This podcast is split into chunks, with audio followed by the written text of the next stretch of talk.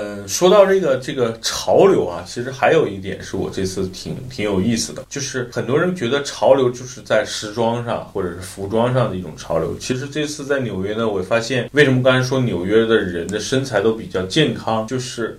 我觉得像运动和这种养生，不叫咱咱们叫养生，其实美国人就是相当于他是会规范自己的一日三餐，规范自己的这个比较自律。所以呢，其实这也算一种潮流。就你在纽约很多这种快餐店，还有一些新新兴的这种所谓的像咖啡店，他都会提出一些新的概念，就是啊，或喝咖啡原来在美国有加加很多糖，咱们常喝的星巴克这里边。都是高热量的饮品嘛？那你发现新开的一些饮品店都是以低糖、低脂、低热量、低卡路里，甚至是低的这个所谓 这个叫咖啡因，就基本上跟可乐一样，有零度的，对吧？有有没糖的，有没咖啡因的，也有没既没糖也没咖啡因的。所以，其实在美国开始逐渐流行出来这种所谓的啊低脂、低碳或者是低碳水的这些饮品，这是刚从咖啡的角度。另外呢，我也发现了很多啊面包店。原来呢，美国人吃面包喜欢的是面包蘸着各种橄榄油啊，抹着很多 cheese 啊一起去吃。那现在很多人发现他们的 cheese 呢也会经过改良。这次我吃过一个低脂的是吗？低脂的是什么呢？是面包很漂亮，用五颜六色的这个食用调这个色素啊做出来的面包是蓝色的，中间抹了一层呢，原来应该像 cheese 一样的奶油这种东西呢。后来我问了一下。是用豆腐做的，所以呢，这个吃起来会相对来说口感呢，其实和奶油是一样的，但是它的热量也好，还是说它的这个这个。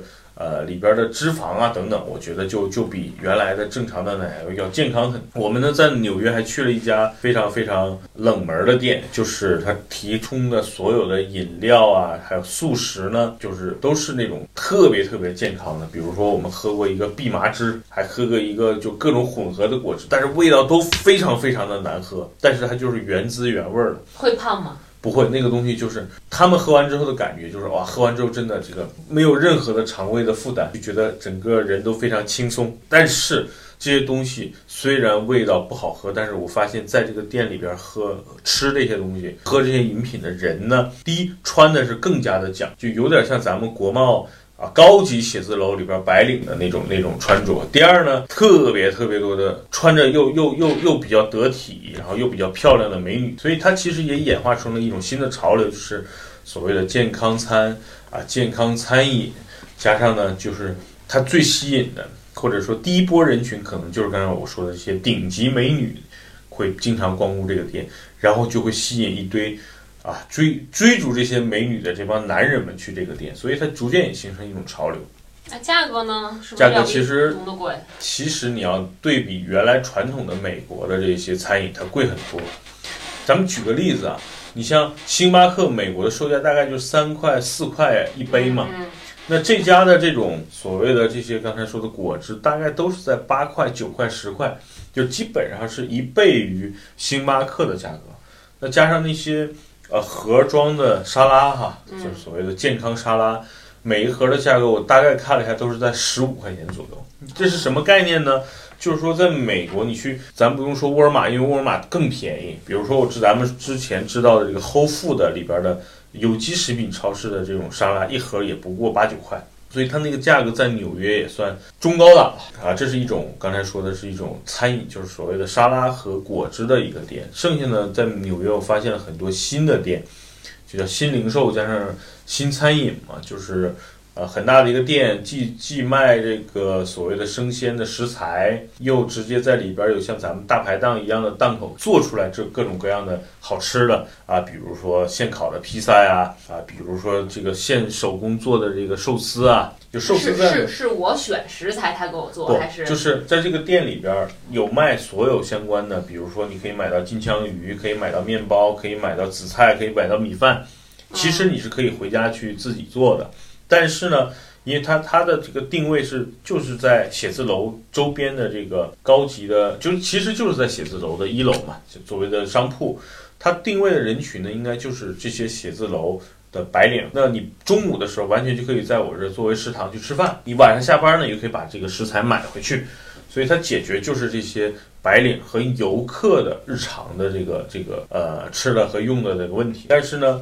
它会更新鲜，对吧？比如说像寿司，在美国现在非常流行，而且价格呢比中餐要贵很多。哎，那他为什么不开一家店？就是比如说这家店，嗯我单纯的卖菜，然后这个菜多少多少钱，你就你现你现场就可以从我后厨炒，那不能啊！我就把这个你你要知道其实你像美国人的餐饮和欧洲是很像的，他没有要炒的这些东西。像菜类的，基本上就是以生吃为主嘛，就沙拉嘛。嗯那面包这种东西，基本都是烤好的已经。嗯那面包做成三明治，无怪乎人家中间咔嚓切一刀，再放点东西进去。嗯所以这种东西完全没必要做成，因为它店很大，呃，这一家店的面积基本上都是在一千到两千平方米的这个空间，所以它就是，它有点像什么呢？它有点像苹果的店，就是它要追求所谓的平效比，就我们每一瓶带来这个实际的销售嘛。嗯那也就是说，我用生鲜作为我提供其中一个商品，那我的人其实提供的是服务，那我的吧台提供的就是生鲜加人之后的一个结合。你在我这儿能买到食材，同样也能买到直接吃。所以现在在这儿，在纽约，我发现了很多所谓的，这是这也算是一种流行的元素，就是从吃啊，从喝，从这个吃叫什么？刚才说的叫穿着，所以基本上我估计全世界的呃最新的流行元素，其实在纽约是能看到的。只不过我对纽约印象不好，我戴着有色眼镜去看纽约，我可能我看到的纽约好，也就是这几个。不过呢，确实这是在纽约发生点特别让我开心的事，就是我一直想跟老美去打打篮球。那这次呢，在纽约，哎，圆了我的一个心愿，上去跟跟几个老美对和一帮老莫哈、我们打了一场篮球啊，淋漓尽致的打了打，我觉得还可以。就是所谓的民间篮球，中国人是不输给他们的，但是真的上升到这种 这种这种接球啊，或者是这个真的遇到这种顶级的像 NBA 选手，那那我觉得呢，身体素质也好，还是说这个整个的篮球素养也好，我觉得差的真的是太多了。但是就所谓的日常的这种啊、三对三呀、五对五啊，就和咱们比如说去随便去个这个学校的篮球场打打，基本水平差不多，对吧？有身体素质极好的，也有身体素质极不好的，也有这种这种像我一样，对吧？身体素质极其好又不好的，对吧？所以呢，其实其实，在民间打球就是 不去那种特别特别专业的地方，其实跟中国是差不多的。不是所有黑人就都会打篮球。这次我就就特别想跟一个黑人打，那黑人真的就躲着我不就不进来，你知道吗？所以这也是就黑人有很弱的人，对吧？黄人黄种人跟亚洲人也有很强壮的人，比如林书豪啊，比如说易建联呀、比如说姚明啊。其实姚明在全世界，尤其在美国，到处地方大家都是很能够接受的，啊，所以这是在美国我觉得发生的，就是在纽约的一些见闻吧。但纽约当然更更更差的地方我也说过啊，比如说啊，这个地铁站每一个地铁站就脏的呀，就极其脏脏。什么概念呢？就是如果大家去过那种特别老旧的这种食堂的后厨，你走到这个这个餐厅的后厨，你发现地上又有水，又有油，会感觉很滑的这种感觉。那纽约有一些地铁站就是这种感觉。第二呢，因为纽约这个这个年久失修啊，整个第一味道就不是很清新，第二呢，这个灯光就很灰暗，所以你会看到，原来美国的这个著名的一些动画片《忍者神龟》是吧？里边有个大老鼠，那真的是，那地铁站里就盛产老鼠嘛。因为那个你在地铁站见到老鼠了？那我倒没见到，但是确实那个环境就很适合老鼠的生存，潮湿黑暗，再加上有一些啊、人啊扔的一些这个食品的碎屑啊，就是真的不像大家想象中的纽约啊，这个曼哈顿啊，什么华尔街啊这种感觉，真的是挺 low 的啊。买票你是买票的吗？在现场买？地铁呢，我们买的是储值卡，就是我每人充了点钱。但是美国的地铁其实挺贵的，它单程好像就四块钱起吧，就每次可能就是差差不多的路程就是四美金。所以你也会看到很多纽约人，有一些穷人，他真的就是逃票。他跟我们不一样，我们呢是需要刷一下卡然后进去，他那儿呢也需要刷卡，但是他这个机器呢。他没那么多人去看着嘛，所以很多人身体好了，啪就跳进去了。那或者你有没有试着跳一下呢？没有，我们想尝试的这个两个人一起进，后来发现我这种身材基本上不可能两个人一起进。但是像 Tony 跟如果咱们的老王他们俩在一起，啊，他俩真的可以就刷一下两个人一起进去，因为在美国我我发现了是有这种两个人用一张票进去的。在国内也有。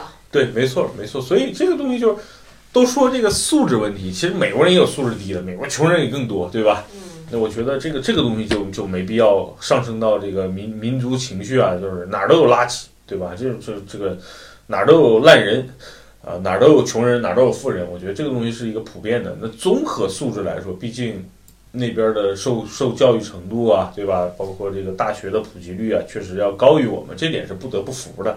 但是我觉得中国很快，用不了多少年。你想九九零后、零零后。就包括以后你们的孩子们的素质，真的就已经是非常高了，因为你们都是受过高等教育的了。那你们的孩子不一样，你像我我我的父母原来就是最最原始的所谓的工人，那老王的父母可能就是最原始原来的放牧的，嗯，对吧？所以其实你说我们这一代其实就比上一代要好一些了。那一代一代的下去之后，我觉得中国的素质就就很快就能上来了。美国只不过比我们先早了几代嘛，对吧？你在美国坐地铁的时候挤吗？有没有什么时间段像中国的早高峰、晚高峰一样？其实还好，我们基本上没有选择上班上下班时间。就我跟你说嘛，我们基本上在纽约靠走，只不过真的是走的不行了，我们才会坐地铁。呃，纽约地铁呢，除了早晚高峰，其实没什么人，就你坐上去，整个车都有座位。只不过呢，这个地铁太老了。嗯，到哪儿的到站呢？它不像咱们有这么特别先进的到哪儿的一个什么灯啊，对吧？你咱们看最旧的一号线、二号线，现在也升级到也也有液晶屏，对吧？有到哪儿有报站的。在美国呢，到了是有个人在喊，但是他喊的是什么？以我们 Tony 啊，作为美国人，他听不清到哪儿了，基本上都得一停车，Tony 就得下，就大概往往外看一下到哪儿了。